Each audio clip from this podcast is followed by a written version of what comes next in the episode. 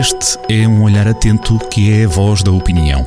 Olho de Gato, a crónica de Joaquim Alexandre Rodrigues.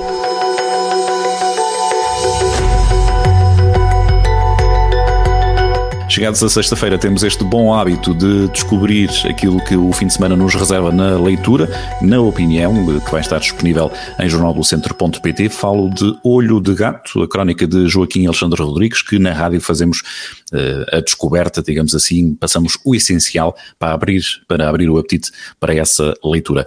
Hoje, Joaquim Alexandre, temos uma crónica que se ficou atravessada, ou pelo menos o motivo que, que a levou a escrever é, ficou atravessada, digamos assim. É o título desta, desta crónica, falamos outra vez do bicho. Outra vez do bicho, não é?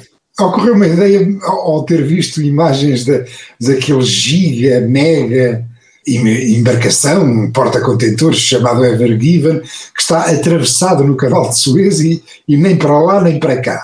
Eh, aquilo está ali tudo empacado, como dizem os brasileiros, que, que também não dizem porta-contentores, dizem porta-containers. Eu eh, comecei por, por ver essa história num, numa publicação brasileira, achei muito engraçado, eles dizem containers, e, e para o nosso contentores o também está bem. E depois ocorreu-me que, de facto, o que, é que nós, o que é que nos tem acontecido à nossa vida eh, desde que o, o, o bicho, o SARS-CoV-2, passou do, do, do, morcego para o pangolim, eh, alegadamente Yuan, tem estado atravessado nas nossas vidas. É, é um bocado como aquele container, como aquele porta-containers. Simplesmente temos esperanças com o canal de Suez, que em matéria de dias ou de semanas aquilo fica desentupido, hum. fica desatravessado. Já, o, já o, em matéria de SARS-CoV-2 a coisa não é tão fácil. E então, eh, lembremos que há coisa de um ano estava, estávamos também eh, eh, ainda em, em confinados, estávamos confina, confinados, entramos na primavera confinados e depois até saímos razoavelmente bem da primeira tempestade viral, da primeira vaga, saímos bem, havia até um orgulho nacional, havia um milagre português, havia as nossas televisões e, e, os nossos políticos falavam no milagre português, que estávamos especial, que havia um saber, um saber fazer especial português para domar o bicho. Esse, esse ego, esse ego português, esse peito feito português, eh, tinha também alguma concorrência nessa Europa. Lembremos que o Sebastian Kurz, o, o, o jovem chanceler austríaco, por essa altura, em abril do ano passado, convocou uma conferência de países inteligentes. A designação era mesmo essa, que teriam sido aqueles que, que tinham uh, sabido reagir mais rápido e intensamente ao problema do vírus e, portanto, tinham saído da crise melhor que os outros. Portanto, na altura, estamos a falar uh, fins da primeira vaga. Estes nesses países inteligentes já não, o QI português já não cabia, portanto, quem lá estava foi a Áustria, a República Checa, a Dinamarca, a Grécia, Israel e mais do outro lado do mundo, Singapura, Austrália, Nova Zelândia. Portugal já não cabia nesse, nesses países, o QI português já não cabia. E de facto, eh, como se viu, o vírus soube dar a volta a isto e não, houve, e não tem havido nenhuma, relação, eh, nenhuma operação de relações públicas dos políticos que não tenha dado barraca. No caso concreto dos países, dos países ditos inteligentes, e na altura naquela, eh, entende-se um bocado aquele movimento de Sebastian Kurz, do chanceler austríaco, o que é que acontecia naquele tempo histórico, portanto, primavera de 2020. A Europa ainda não tinha assumido uma estratégia eh, de combate à Covid. E como não havia, todos os países andavam à procura de caminhos para eh, se resolverem problemas, e na altura problemas eram gravíssimos, que eram eh, acesso a respiradores, acesso a equipamentos de proteção individual, acesso até a coisas mais comezinhas como o álcool gel, que, que estava a ser, eh, portanto, motivo de, de especulação, portanto, no mercado, era, era um produto caríssimo, era tão, quase tão caro como o, como o líquido das impressoras, que suponho que, que deve ser o, o campeão de, de, preços no mercado, uh, pronto, uh, esse tipo de coisas. Já estou a fugir um bocadinho ao foco, regressemos ao foco. De facto, uh, o vírus e as suas mutações têm sempre posto em causa todas as operações de, de propaganda e de relações públicas dos políticos.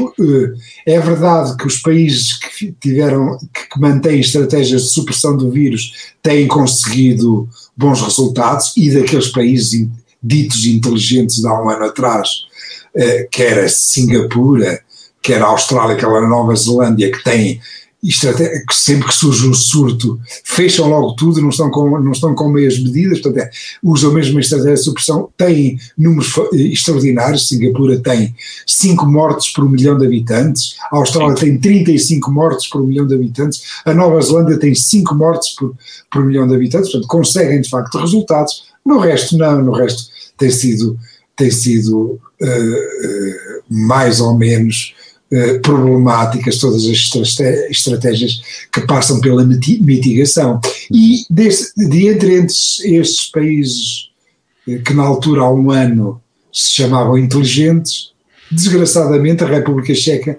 é só o país com mais mortalidade no mundo, tem 2 mil 2.355 mortes por milhão de habitantes. Claro, antes deles estão dois países, dois micropaíses, dois nanopaíses, eh, que têm muito mais mortes por milhão de habitantes, que é a Andorra e a República de São Marino, mas aí é por fatores matemáticos, já se sabe, nós cá sabemos muito bem isso. Um claro. pequeno conselho que tenha um pequeno surto, eh, eh, multiplicado eh, cá, eh, nas infecções são considerados por 100 mil habitantes, dá logo, põe-se logo numa situação de extremamente, numa situação extremamente elevada, hum. e é, tem só a ver por, por, por, por estas razões matemáticas. Bom, de facto, vale mais não haver eh, relações públicas. Portugal teve, eh, a partir do Natal, uh, uma situação complicadíssima, entramos na terceira vaga muito mal preparados e vivemos uma, uma tragédia humana e um uhum. desastre reputacional para o nosso turismo,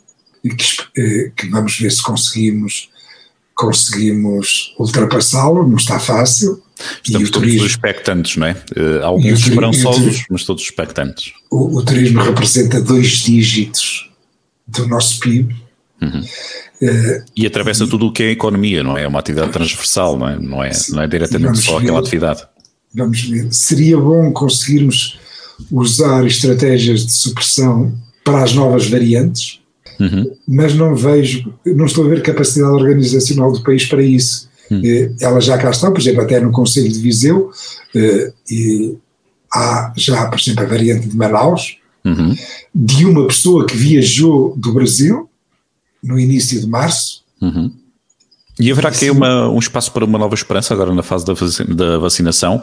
Atingimos por estes dias um milhão de, de vacinados. Uh, há esta campanha, este forcing, que se me permitem uh, a expressão não portuguesa, uh, para, para fazer uma vacinação em, em larga escala. Isto poderá ser aqui de facto uma, um abrir de portas ou é mais um desejo do que de facto uh, aquilo que pode é, ser a é realidade. Aí que, é aí que reside a esperança e é aí que está, e é por aí que estão a, a, a passar as estratégias de relações públicas agora dos políticos. Joe Biden quis colocar o dia da, eh, da, libertação, o dia da independência, 4 de julho, como o dia em que os norte-americanos podem juntar-se à vontade nos seus quintais a fazerem um, um churrasco, um barbecue. Eh, o, o, comissário francês, o comissário francês, agora esquece-me o nome dele, eh, estou, o comissário francês que, que, está encarregado da, da logística das vacinas. Thierry Breton Thierry Breton, exatamente, uhum. Eh, já pôs essa data, eh, também muito compreensivelmente no dia da tomada da Bastilha, que, é, que é o dia principal eh, eh, francês, uma festa francesa importantíssima, 14 de julho. Eu até na crónica falo de, no já agora, já agora o nosso Marcelo que ponha um, um, isso a 5 de outubro, Uhum. Embora, claro, evidentemente. O 10 de julho é capaz de ser muito cedo ainda, não é? é claro que é, é de certeza absoluta. Portanto, a, no, a, nossa festa principal seria o 25 de abril, o 25 de abril é impensável, uhum. de certeza, ainda, a, a, o nosso processo de vacinação ainda está muito incipiente. Uhum. Ponhámo-lo a 5 de outubro, dia da República, desde que, brinco eu na crónica, não sejam excluídos os monárquicos das seringas do vice-almirante, uhum. eh, eh, do vice-almirante Gouveia e Mel, como é evidente. Uhum. A nossa esperança são as vacinas. Exatamente, é, é, mesmo por aí que, que, que fica a esperança de, de, todos, não é? Governantes, Sim. a cidadão comum, empresários, toca, toca a todos e é mesmo esta, esta situação que acaba por, que o vírus por vir resolver. estar atravessado nas nossas vidas. Bem dito, e é mesmo esse atravessado que serve como título esta crónica de Joaquim Alexandre Rodrigues para ler sem falta em jornaldocentro.pt, esta que é já a crónica 834, um caso de longevidade, na opinião, não só na região, mas também no país. Joaquim Alexandre, obrigado por esta partilha na rádio, tudo bom, bom fim de semana. Bom fim de semana, tudo bom. Olho de Gato, a crónica de Joaquim Alexandre Rodrigues, na rádio às sextas-feiras, com repetição nas manhãs de domingo e sempre no digital em jornaldocentro.pt.